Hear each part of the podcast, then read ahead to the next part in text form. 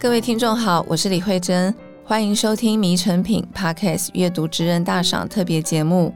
每年年终的时候，诚品书店的阅读职人大赏都会动员千名以上的书店职人，针对年度出版品进行提名票选，选出最具诚品阅读视角的年度选书。这系列节目会有三集，分别邀请书店采购职人，还有各个奖项的得主来与我们对谈。欢迎大家锁定《迷成品》Podcast 节目收听。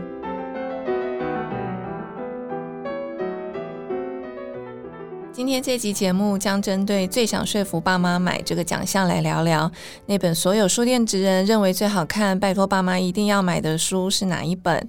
节目前段邀请诚品书店童书职人代表丽晴来跟我们聊聊二零二零年大放异彩、百家争鸣的儿童读物。欢迎丽晴。大家好，我是成品儿童采购丽琴。嗯、呃，想问一下丽琴啊，这个中文儿童书的奖项名称蛮有意思的。当初为什么会有这个奖项？就是最想说服爸妈买。当初这个命名其实是从呃门市现场我们在销售书籍的时候的一个感想，就是我们常常遇到就是呃可能小朋友很喜欢某些书，可是爸妈会用一些比较就是功能性啊，或是学习，就说哎这个不合适，或者是说有些书我们觉得这个真的非常适合给现在的孩子看，可是爸妈。说嗯，可是这没有什么学习的功能，他不愿意买，所以常常我们会遇到很多很好的书，我们都会有那种遗珠之憾，觉得这个真的真的很适合请爸妈买给孩子看，因为其实孩子是你知道，孩子没有那个不能付钱嘛，付钱都是爸妈没有购买能力，嗯，是的，所以买书就是一定要。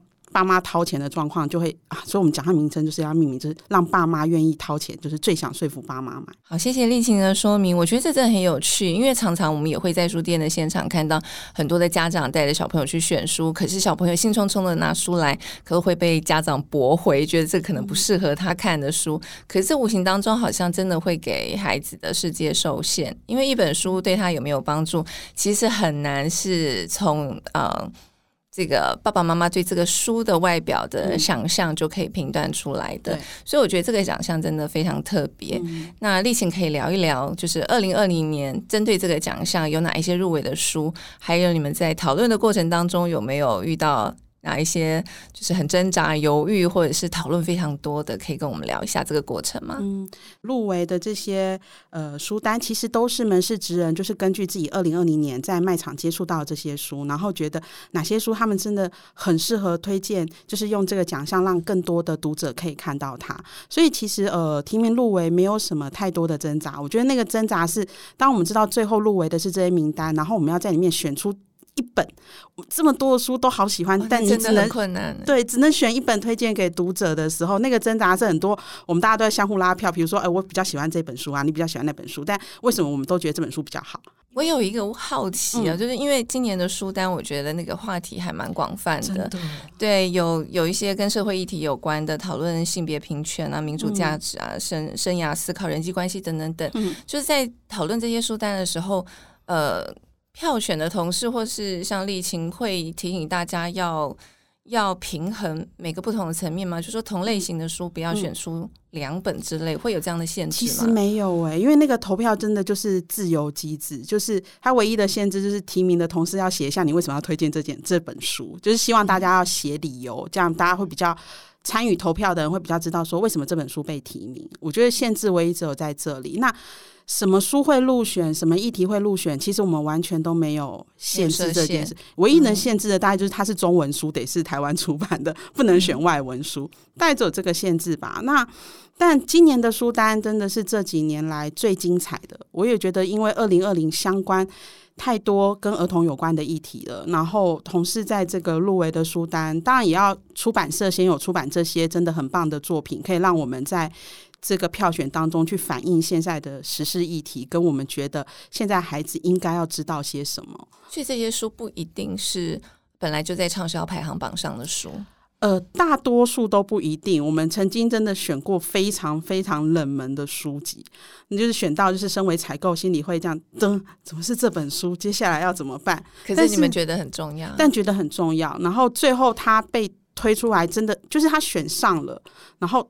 我们用我们的力量，真的去跟大家讲这本书真的很好看，它就变成它就变成畅销书了。那今年我觉得很感人，是一个这个议题就是都被关注到，同事的选书真的我都觉得哇，大家好进步哦，怎么选的这么全面？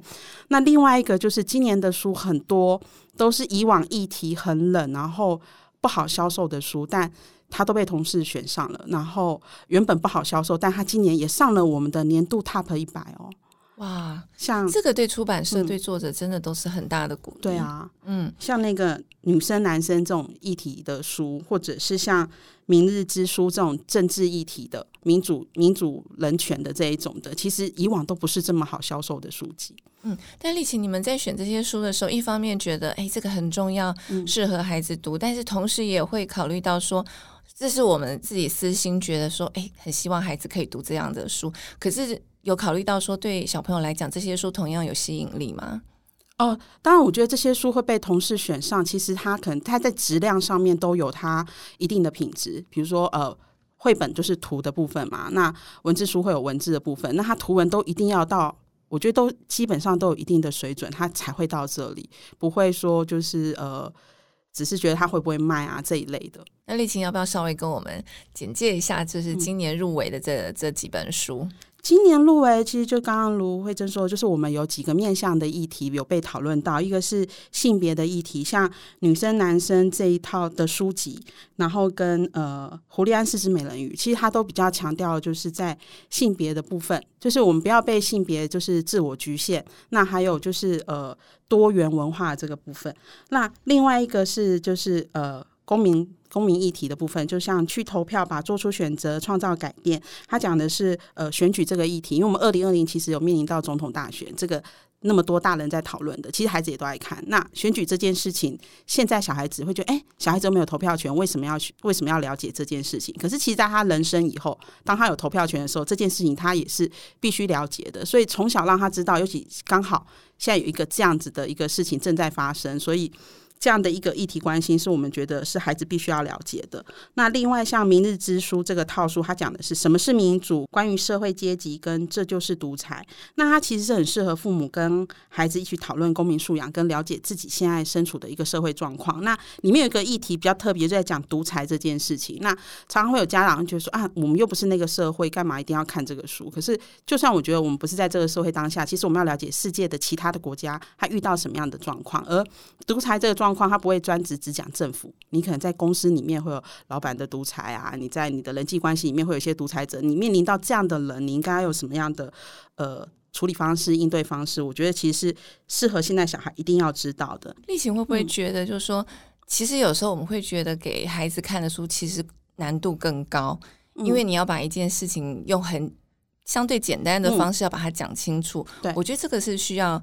很强大的功力的，嗯，所以我觉得其实一点都不要小看这些，对，小看不管是绘本或是童书给孩子看的，嗯、正因为他们要把一个困难的事情要讲得很清楚，嗯、这中间需要非常多的，可能要思考的非常深，然后那个转换的能力，然后要用嗯，不管是功力很高的插画，嗯、或者是这个编排的方式，因为你要吸引小朋友对这个书产生兴趣，我觉得里面要付出非常非常多的。的这个功夫，它的困难度有时候我觉得可能比成人书更要困难。丽琴也会有这样子的感觉。对，其实是呃，很多他要把很庞杂的东西。理出一个很清楚的脉络，然后要去无存清，把那个最重要的那件事情挑出来跟孩子讲。所以创作人他自己本身的观点，他的逻辑清不清楚这件事情，那当然加上图跟文的搭配，编辑的功力其实也很重要。就是说你的图跟文怎么走，让孩子在看这个书的时候可以很轻松、很简单的吸收这些知识。所以相对就会讲，像刚刚前面那两个议题，其实都是很庞杂、很大的议题。对如何收纳，把它变成这样子的书，其实相对有时候我都。会觉得像这样子的书啊，给大人看也很合适。是因为有时候你知道，大人都很忙，没有时间一下子看那种很厚重的书。但他这样短短的、轻薄短小，可是却讲了很重要的知识。所以这也是我觉得书很重要的原因。嗯、因为当然大人会觉得说，我网络上面就可以看到了，嗯、看到很多东西。但是因为书它是有结构的，对。然后它因为它要在这个不管是三十几页或是三百页，嗯、要讲一个东西，他要讲的很清楚，他必须要有脉络，他要有结构，所以而且它印出来它就不能修改，对，所以它要非常慎重。是的，所以这个跟我们自己去网络上搜寻的一些比较片段的片面的东西，我觉得它还是有差别。嗯，嗯，而且你知道，网络上的新闻有时候写出来，它不见得它需要负责，而且它随时可以修改的话，我觉得那个。难免那个慎重度还是不太一样。就书的重要性在这里，就是我们用出版社，然后这些人具名的，然后那个东西存在在那里，它不能轻易修改。这件事情会让大家面对图书的时候，其实是更谨慎的。对，所以我觉得也特别是像现在这样子的时代，嗯、所有的出版者、所有的编辑者，我们要出版一本纸本书，真的那个慎重的心意，我觉得比以前要更。重的多，对啊。好，丽琴可以继续再帮我们介绍还有哪一些入围的好书。呃，今年也有，就是平常家长还蛮会关心的是生命议题的书籍，像呃《星空下的等待》，它讲的是一对朋友，就是狼跟狐狸，然后有一天狼就跟狐狸说啊，我明天可能就会消失，就是。到就是他没有讲到另外一些，他说我就会消失变成一颗星星。那狐狸说：“可是我每天都跟你在一起，我们是这么好的朋友，你怎么可以离开我？”但第二天狼就真的不见了。在这当中，就是你曾经拥有过这个最重要的人。但他在一瞬间消失的时候，你要怎么去处理你自己的心情？就是比较是儿童议题里面常常会出现的。但这本书它在画面上，就是它的插画是非常非常的精美。那也有另外一种展现的方式，像《爷爷的天堂旅行》，我觉得这本书它一样是在处理生命议题，但它处理的方向跟平常我们看到的绘本非常的不一样。它是用爷爷有一天就是。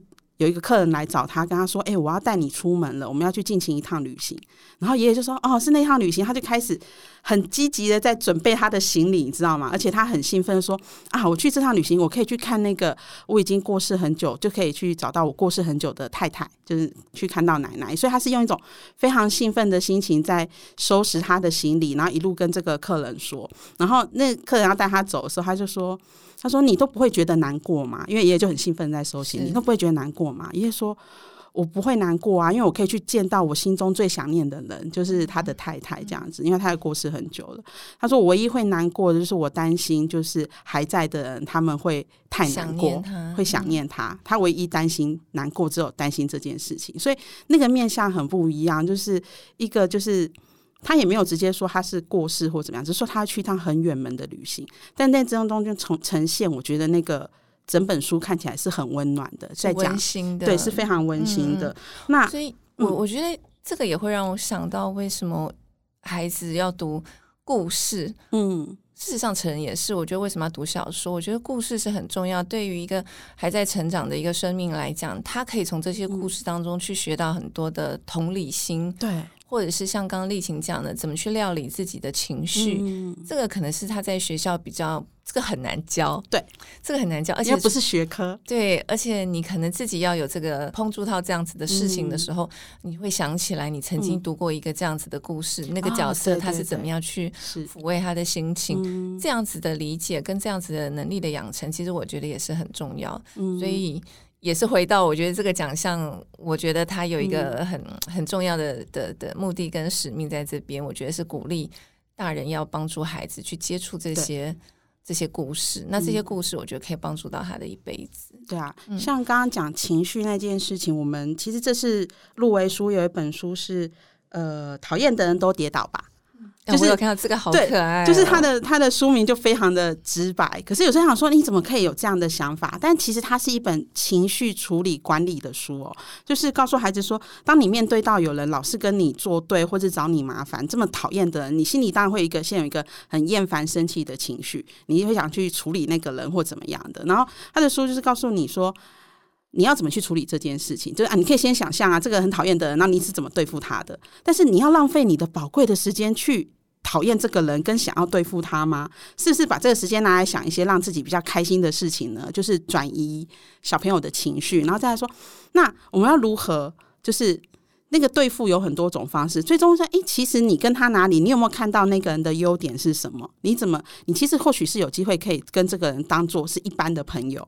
我觉得它是一个那个很棒的一个情绪管理跟转移的书，而且这个书其实也还蛮适合给大人看的，因为那个标题很重大人的心，是因为人不可能一直都很正面，对，有负面情绪要处理。如果我们一直太教条，是要小朋友看很正面的东西，嗯、他也会疲惫。而且我觉得，就是因为用这样子的接。的这个切入点，反而让小朋友可能会觉得很亲切，嗯、因为他就是会遇到这样子的状况。嗯，那可能第一步是先让他去面对，而不是把它掩盖，就说哎，你不可以这样。对那这样他永远都没有办法学到。压力锅闷久了会爆炸，还不如把它抒发出来。没错，我想应该很多大人也会想要看这个书，所以我觉得这个其实也很适合大人看，就是一本很有趣的。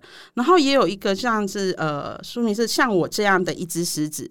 他讲的就是自我认同，而且这个其实是小朋友最需要的。就是大家都觉得狮子很，就是哎，狮子应该要很凶暴啊，然后应该要怎么样怎么样。可是其实狮子其实蛮与众不同的，就是他是一个很温柔啊，然后会写诗，然后没事要喜欢去沉思思考，然后重点是他有一只鸭子朋友。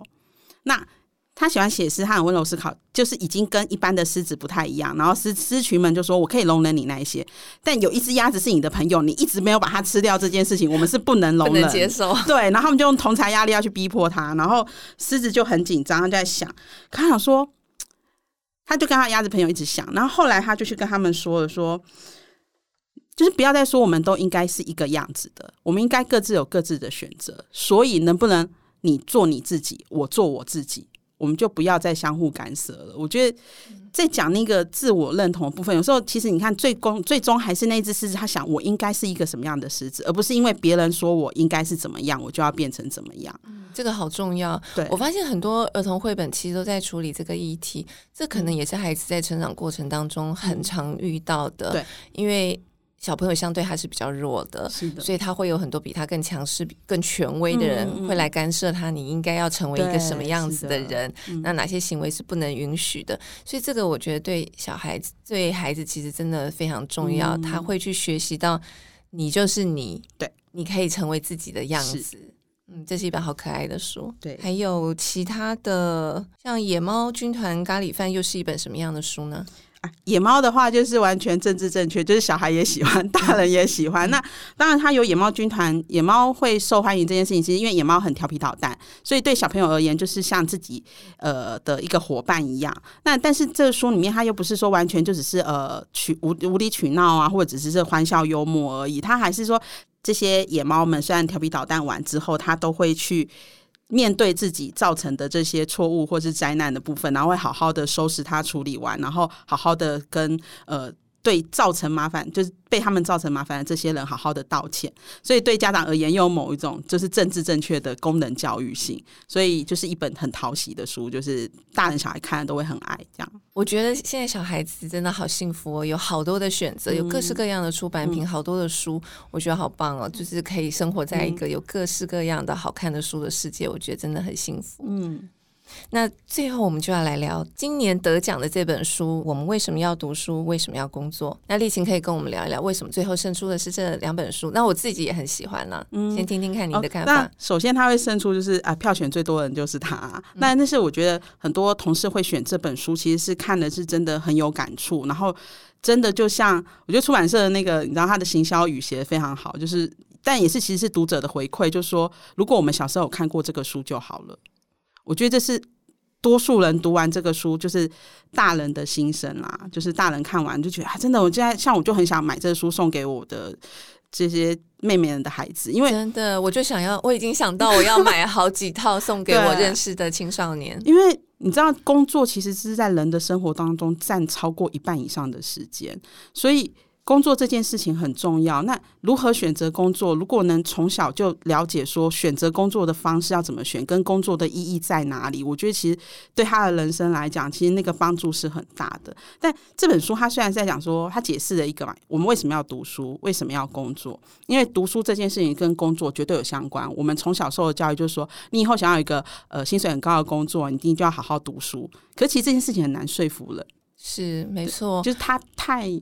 很难想象，对，因为我觉得好像，呃，我们一出生，然后因为你就有很多的社会规范嘛，嗯、然后我们也有一些既定的制度，当然是这些保障了我们的这个很自由的生活，嗯、但相对的，好像我们也会忘了去提问，问自己，或者是问这个、嗯、呃既存的这个社会制度，一定只只能这样吗？为什么我们要做这件事情？嗯、就为什么要读书？为什么要工作？我之前有时候去大学演讲的时候，我第一个会问同学们，就是你现在已经、嗯、我们已经上学这么多年、嗯、十几年，嗯、那你认为我们为什么要上学？为什么要学习？这个大部分人可能从来都没有想过这个问题，因为觉得就是这样啊，我就是要念书。可是我觉得，如果我们没有先去了解那个目的性，为什么做这件事情，你的动力其实就会很弱。嗯、你是因为别人都这样做，所以我就这样做。那这件事情做的好不好，嗯、好像也不太无关痛痒。嗯、可是这个问题。更年轻的时候没有问，更年长的时候你就问不出来，问不出来。对，对你还是会遭遇这些问题。嗯，所以这本书，因为呃，兼修的呃的这个老师是池上彰老师，在日本是非常知名的新闻主播。那我觉得也因为他是新闻主播，所以他在面对这个议题，在跟出版社编辑讨论这套书的时候，他就是非常的有条理跟脉络。那这个书他是用。呃，一部分是用漫画的情景做故事剧情的推进，让孩子能进入到，就是说，为什么你要了解为什么要读书，为什么要工作这件事情。那他有带到，就是说，因为这个小朋友他其实本来是功课很好的小朋友，可是你知道，功课很好的人去读名校。你会面对到更多功课更好的人，所以他就遇到了挫折。然后对于为什么我要去学校上学这件事情，他是有抗拒的，所以他最后就只能转校离开那个地方，所以就会有点情绪沮丧嘛。但后来又遇到一个转机，就是刚好他的阿姨在是一个会者。正在帮出版社画一本书，就在讲工作这件事情。然后同时他在学校也遇到，就是日本的学校有那种职场实习，就是去真的职场工作去实习个一两天，了解工作是什么这件事情。他就去书店，对，然后就带入到他，就是跟他说明说工作这件事情。那当然也会有，就是所谓新闻。类似像新闻播报，就是编列说，哎，工作你为什么要了解工作？然后工作有什么？这整个条目的下来，就是很清楚，也有非常详细的图解，去让呃孩子可以更容易进入到这个情境。但我觉得书里面有很多段的那个话，嗯、要说他很励志，的确也是很励志，很打动人。但是我觉得对，其实就是很打动人心。像我看到他第一第一个章节，他说工作这件事情是为了帮助别人，对。对，你知道你没有，嗯、你就是这个破题其实就很吸引，非常的厉害。嗯、那你不是真的在工作过，你面练到那个情境的时候，你其实不会想到你你的工作是在帮助别人。比如说，他讲到很多东西，就是我们在使用的东西是集合非常多人的力量，你才能拿到你手上的这个东西。比如说，呃，他说里面举例一碗拉面嘛，你要有一碗拉面的形成，你要先有麦粉。所以要农民种麦，你可能要有鸡蛋，要有人去养鸡，还有司机，还有司机要运送，然后你还要有人去熬那个汤，然后有人做那个碗，然后最后那一碗拉面才会呈现在你面前。所以你的就是很多东西其实是要集合众人之力，而每个人非常多人对，而且你每个人出的那个力，我们大家做这件事情都是在帮助别人的这件事情，就突然觉得好热血沸腾哦，我就觉得自己的工作很有意义，这样子是。对，我就像刚刚丽琴讲的，嗯、我觉得这本书很厉害，在于我觉得它的逻辑非常清楚。对。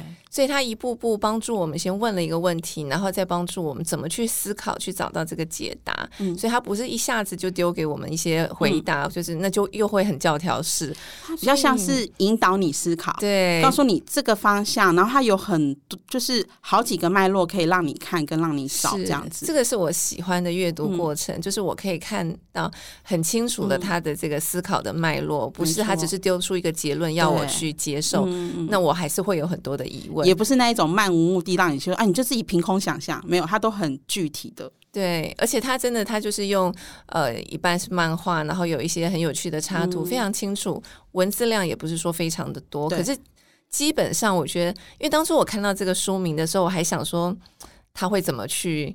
回答他写的这个书名，嗯嗯、但看完我觉得是蛮佩服的，嗯、因为他几乎就是把工作的大大小小所有的面向，嗯、他真的都解释到了，这个是非常佩服的地方。嗯、那然后像刚刚丽琴讲的，就是他真的里面有一些话，嗯、我也觉得也蛮被打动。虽然他讲这些东西，嗯、我那时候看其实是蛮怎么讲，一方面很兴奋，一方面觉得很有趣，因为。老实讲，我自己在我自己的书，还有我在工作相谈室跟一些来咨询的朋友聊到的时候，很多他讲的话也是我在放在我自己的书里面曾经也讲过的。嗯，那他里面有讲一句话，我觉得非常好。我前几天还分享在脸书上，他说：“如果我无法感受到现有的幸福，永远都不会幸福。”因为这个也是我们看到身边很多朋友，嗯、我们自己偶尔可能也会对于现在的工作，你难免会有倦怠，嗯、或是你可能会埋怨你的同事、嗯、你的老板或者你的客户。嗯、常常人久了以后，你对工作难免都会有一些埋怨。可是他就提出了一个，就是说，我自己认为不太可能，你要先设定一个完美的工作，然后你找到了它。是是是每一个工作一定都会有它的压力跟辛苦，嗯、不太会有轻松的。而且我也常常觉得，幸福不等于轻松啊。对，轻松其实你未必会带来快乐。对，所以很重要的一个能工作者要很重要的一个能力是，你要能够在你现有的工作当中去找到可以让你幸福快乐、嗯、喜欢的点。这个能力我觉得是重要。那我也很压抑，这个书里面也有把这件事情讲出来。嗯、所以我觉得他对于工作的思考。以我来看，我觉得其实蛮深跟蛮广的。它、嗯、其实有一个议题，就是大家也都一直在争论，就是你喜欢的东西一定要变成是你的工作吗？嗯、就是就是他有举例，就是说你很喜欢打棒球，就你很喜欢直棒，你很喜欢打棒球，但你一定得要变成是球员吗？对，我觉得他这个点很好。他说你应该要把你喜欢的东西做延伸，对，做把它分解开来，对。比如说你喜欢漫画，不表示你就一定只能当漫画家。对啊，你可以当出版社的人去企划那一本漫画，是你也可以当书店的销售人员，啊，对，去卖那一本书。嗯，然后还有，他也有提到，就是说，只要这个生活当中你有看到，你觉得哎，这好像蛮有趣的，啊、对对对，它可能就是一个契机。对，你可以去了解这个有趣的东西背后可能有哪一些工作在里头，嗯、那它可能就是可以是你你的工作的起点。对，所以我觉得他真的提出了一些方法，嗯、就是我们。现在看就觉得都很理所当然，可是诶，其实真的很少人有想要说用这种方式跟孩子去解释，就是说，其实我觉得他讲到最重要一点，就是说，你的未来是有无限可能的，就是就这个作者他在对孩子说话的方式，你不要被。别人的想法限制住自己，然后你的人生是你的人生，你要为你自己而活，所以你要做什么，应该是你自己替你自己决定。那你要如何替你自己决定呢？你了解的更多，你了解的越多，你越能替你自己做决定。没错，我觉得他这个学术重重点有一个就是可能性，嗯，因为很多东西其实你并不了解，所以你说对小朋友来讲，有时候在学校里头，老师会问说：“哎，你将来想要做什么职业？”嗯，小朋友写的可能就那几项，因为他对这些工作的认识就是那几项啊，就是可能荧光幕上面呈现，然后光鲜亮丽，或他知道的只有那些。没错，所以这个探索应该是很长的一段。只可以当做是你人生的功课。嗯、每一个不同阶段，也许你好奇、喜欢的东西都不一样，嗯、它都有可能是你工作的一个另外的一个可能性。嗯、所以我觉得可能性是蛮重要的。嗯、所以我刚刚跟丽行这样聊，我我想到我我发现了你们做这个奖项，我觉得一个很重要的、非常重要的一个价值，嗯、是因为虽然说你是说服爸妈买给小孩子看，嗯、可是我觉得当爸妈在了解这些书，或是他在跟孩子分享这些书的时候。其实，另外无形中，爸爸妈妈，你也这些书也在引导爸爸妈妈、引导家长去思考这些问题，真的，对不对？没错。所以，我觉得这个是这个奖项很重要的一个 就是我们需要说服爸妈买，但让也让爸妈了解，就是这些事情，像同理心，像刚刚讲的平权的问题，或者是自我认同的问题，并不是大人就不会遇到这些问题，或者是说，你说民主，或者说呃一些呃。制度面的东西，嗯、大人虽然平常聊的很多，可他自己可能也不了解，他这样子想的来源是什么？嗯、没有。正不正就是没有进去思考这件事情，可是陪着孩子一起共读。我们说亲子共读这些书，就是除了孩子看，爸妈也跟着一起看，然后让彼此的那个意见是可以相互交融的。我觉得这其实是真的很不错的。没错，所以呃，我在独角兽推广阅读的时候，有一点我觉得很重要，是我们不要急着从书里面去找答案。嗯、我觉得书很重要，是帮助我们思考的。对，思考。对，所以像这样子的书，我觉得可以帮助大人跟小孩思考。我觉得是一件很美好的事情。哦，今天非常谢谢立青来跟我们聊这些很棒的入围的好书。这些书我觉得不只是小朋友，我觉得很多大人听了一定也都会很想要读。嗯、那就很鼓励大家多去书店去看看这些好书，然后把它买回家。甚至我觉得这些好书其实都是一份非常好的礼物。那刚过完年嘛，大家领了红包，可以为自己买一本好书，走进书店选个礼物，是或者是找一本好书送给你觉得你很关心他的人，嗯、你身边很重要的人。我觉得书真的是受用一生的非常好的礼物。是的，今天谢谢丽琴，谢谢。那我们下一段节目要邀请到刚刚出版《不完美的十一岁》的两位作者凯利哥和他的女儿小鹿，来跟我们一起聊聊我们为什么要读书，为什么要工作。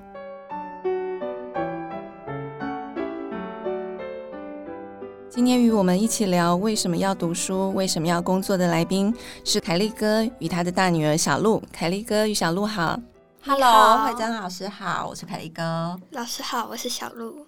Hello，我觉得很特别，因为这两本书我自己觉得很有趣。然后，当我想它出版社设定是给青少年或是孩子看的，但事实上我觉得大人看了也。有非常多的收获，有很多的感想。然后今天刚好可以跟一位青少年来聊这个书，我觉得非常有趣。然后听说小鹿本身就非常喜欢阅读，所以我觉得我想要先听听看小鹿对这两本书，你觉得为什么它会引起你的兴趣？你最喜欢的段落是什么？因为其实有时候我无聊就在想，如果这世界上就是你不用没有钱这个东西，就是要去超市，你就是拿你要的水果，然后回家就好了。但是我又想，如果这样的话，就不会有收银，就是不会有工作人员，因为他们没有钱，他们就不想工作。诶，所以这个是你在看这个书之前，你就会去思考的问题吗？嗯。那所以你看这个书以后，你有得到更多的解答，对不对？对。它里面就有告诉我们为什么要工作，然后工作是为了帮助他人，这是一个循环。你看到这个书的时候，你有他有让你去思考说，那我为什么我们要上学？为什么我们要读书吗？嗯，我们上学就是因为要长大，然后长大之后你才可以去工作，帮助其他人。那你自己心里面有想要去帮助他人的工作，有这样子的想法吗？有目前还没有，目前还没有，还在寻找，对不对？对。因为那个书里面那个作者也有讲，就是可能我们现在还不知道我们想要做什么工作，可是有很多的方法可以去寻找。那你觉得他有他有没有提供你一些怎么样去找到想想要的工作或是喜欢的工作的方法？嗯，有，但是就是还还在慢慢的找。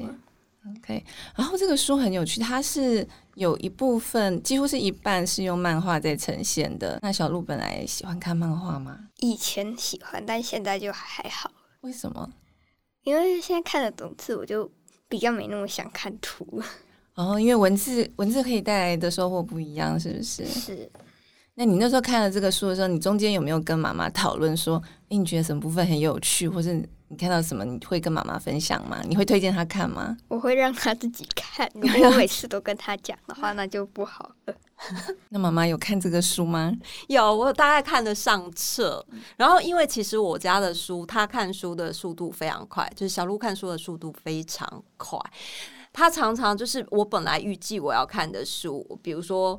我就放在旁边嘛，然后他就会拿起来翻一翻，就会看完了。或者是晚餐时间，他可能晚餐结束，他就看完了一本书。那其实那本书本来是我预计要看的，然后他就会跟我说：“哎，我跟你说，这里面的大纲大概是什么，然后再讲什么，哪哪一个章节他觉得特别有趣。”然后有时候他会说：“这个部分你一定要看，就加一个书签在那个地方做重点，okay, 帮你做笔记了。”对。对，那这个书，那个小鹿在看的过程当中，有跟妈妈聊到什么？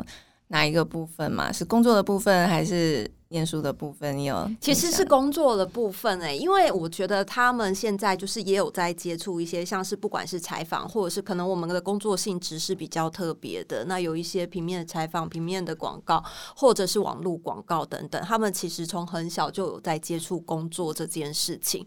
那对于这本书呢，其实也相呼应了他们之前的一些问题。他们也会说：“哎，那为什么要工作？我不可以去超市随便拿了东西就走了吗？”但是其实小路刚刚也有提到，它其实就是一个循环的。你要工作，你必须就要有一些基本的能力，你才可以帮助别人，你才有基本的工作的那些知识。所以你必须要读书，这其实就是一个相辅相成。所以我觉得有时候透过一个阅读，透过一本书，其实可以增加很多亲子之间的。谈话的素材，对不对？所以这个可以跟妈妈一起讨论这件事，其实我觉得是很有趣的。可以听听看妈妈的大人的想法，然后妈妈也可以听听看孩子的想法。然后书里面有一个部分，我觉得很有趣。他有提到，当我们刚刚有讲到，就是赚钱然后工作之间的关系，还有帮助他人的关系。可是这个书我觉得很有，他也有提到，就是赚钱不等于幸福。对，嗯。妈妈平常也，凯利哥也会跟小鹿有讨论过类似的话题吗？赚钱幸福的之间，我觉得要看你做什么样的工作，欸，哎，因为像很多人，他其实会觉得他的工作，我常常跟我的孩子们说，其实你看一个人对于他的工作有没有那个热情，就知道他享不享受在那个工作的氛围里面。那当然不是所有的工作都是轻松的，一定有他的。辛苦的地方，可是你有没有从那辛苦的地方去享受，或是去体验、吸收之后，作为你日后的？你的工作流程的改善，或是你人生计划的改变，这样子。所以其实他们从很小，因为我跟他们的对话不太像是会是觉得他们是孩子，我们就不会把工作的事情跟他讲。我反而是会觉得，比如说我自己在创业，我有公司，我同事有状况，可能也会带回来跟他们讨论。诶，你觉得我同事的这个状况，他有乐于热衷在他的工作吗？或者是你觉得，如果是你，你要怎么帮助他，可以在工作里面有更多的热情，因为其实工作有热情，你才能做得久嘛。那其实赚钱等不等于幸福？我相信是，因为你有了钱，你才能去从事你想要做的任何的事情，包括你的娱乐，包括你后续的学习。可是有了这个钱之后，你的心里面是不是满足呢？这就不一定了。对，如果你是喜欢这份工作的情况之下，那我觉得是心灵满足也富足，对啊。但如果你是真的只是为了赚钱，没有去享受那个工作的热情，我觉得那就是另当别论，那可能就不会有满足的一天。没错，没错。因为我觉得凯利哥很特别，你会把 工作上面遇到的事情回来跟孩子分享，我觉得这个很棒。但是就是不是大部分的家长都会这样做，会觉得。孩子就是孩子，可能会跟孩子聊，觉得是孩子的话题，不太会把工作上的问题回来跟小朋友讨论。但我觉得这个蛮特别，因为其实孩子真的他是孩子，可是他们有一些思考问题的方式是大人想的太复杂了，但他其实只是一件很简单的事情。所以像有的时候我会跟他们说：“诶，我觉得我有个同事对其他同事讲话口气都很不好，你觉得如果是你？”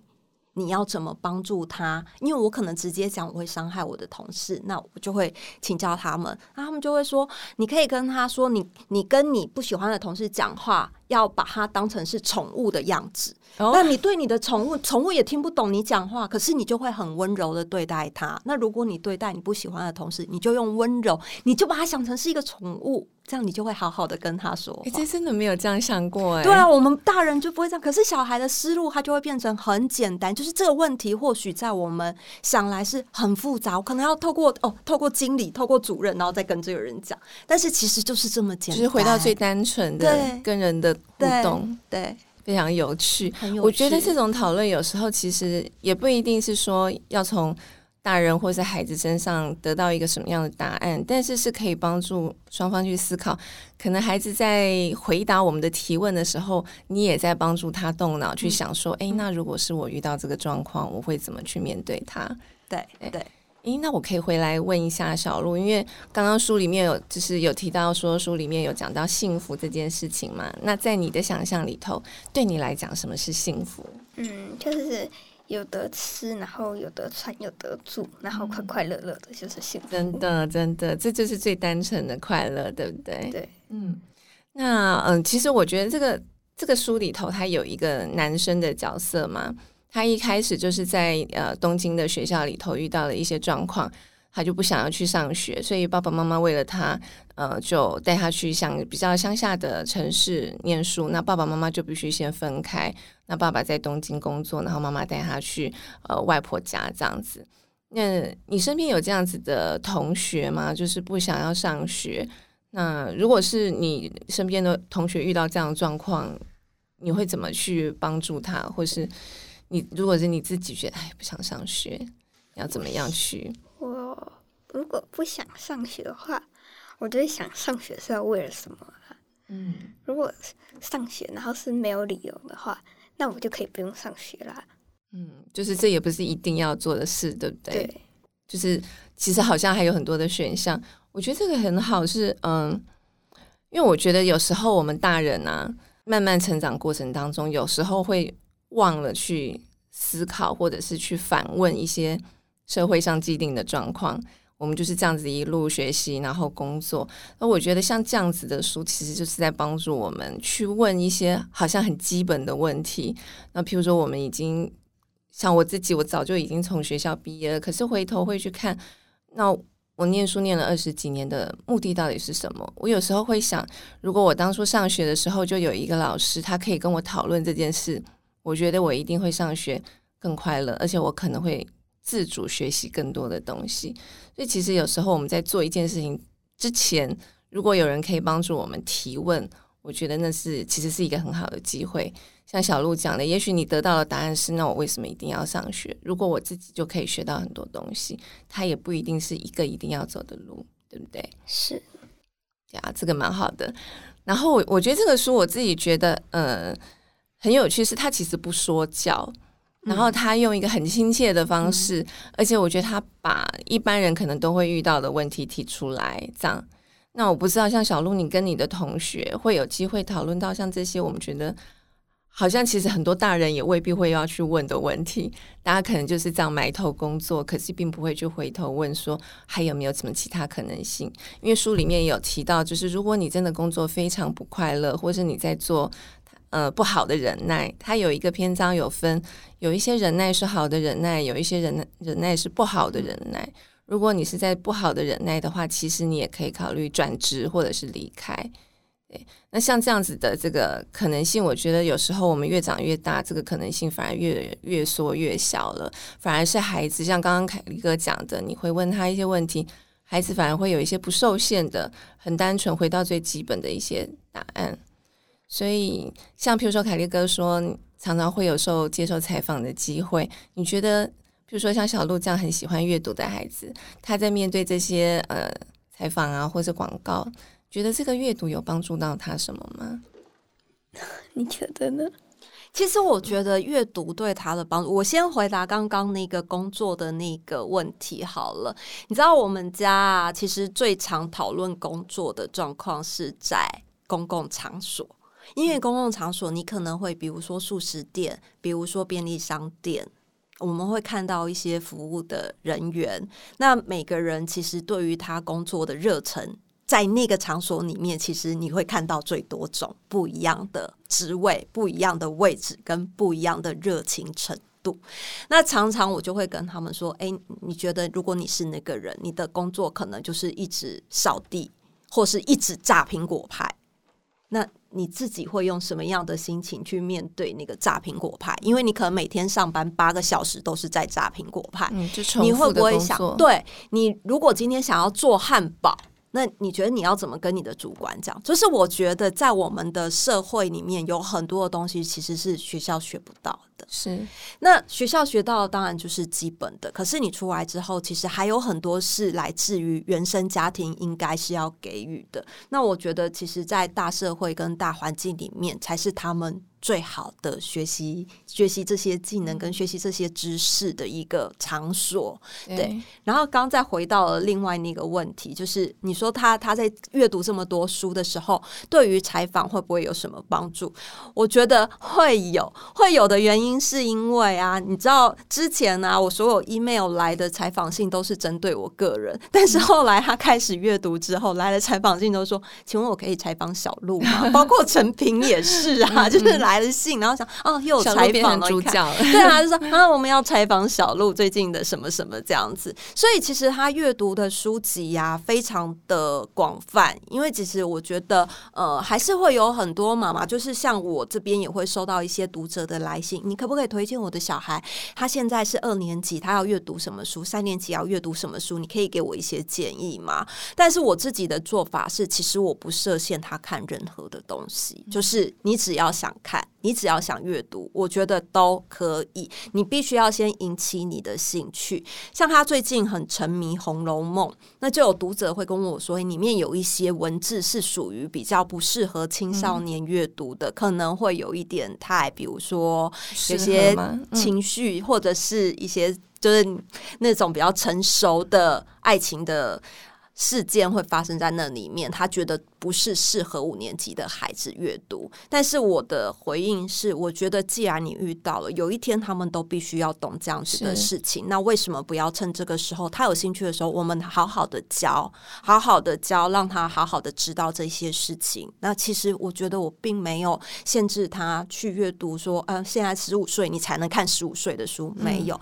所以他们其实从小就是非常自由的，包括我家的书。都是看完才放在书柜上面，新的书永远都是撒了一地，桌上也有，地上也有，餐桌也有，厨房也有，书房也有，就是到处到处撒。为什么？因为其实他们从小。